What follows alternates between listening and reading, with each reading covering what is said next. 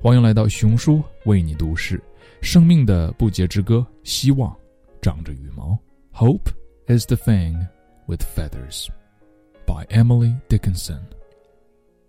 Hope is the thing with feathers that perches in the soul and sings the tune without the words and never stops at all.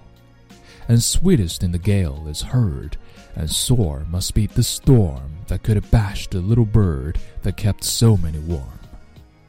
I've heard it in the chilliest land, and on the strangest sea, yet never in extremity it asked a crumb of me.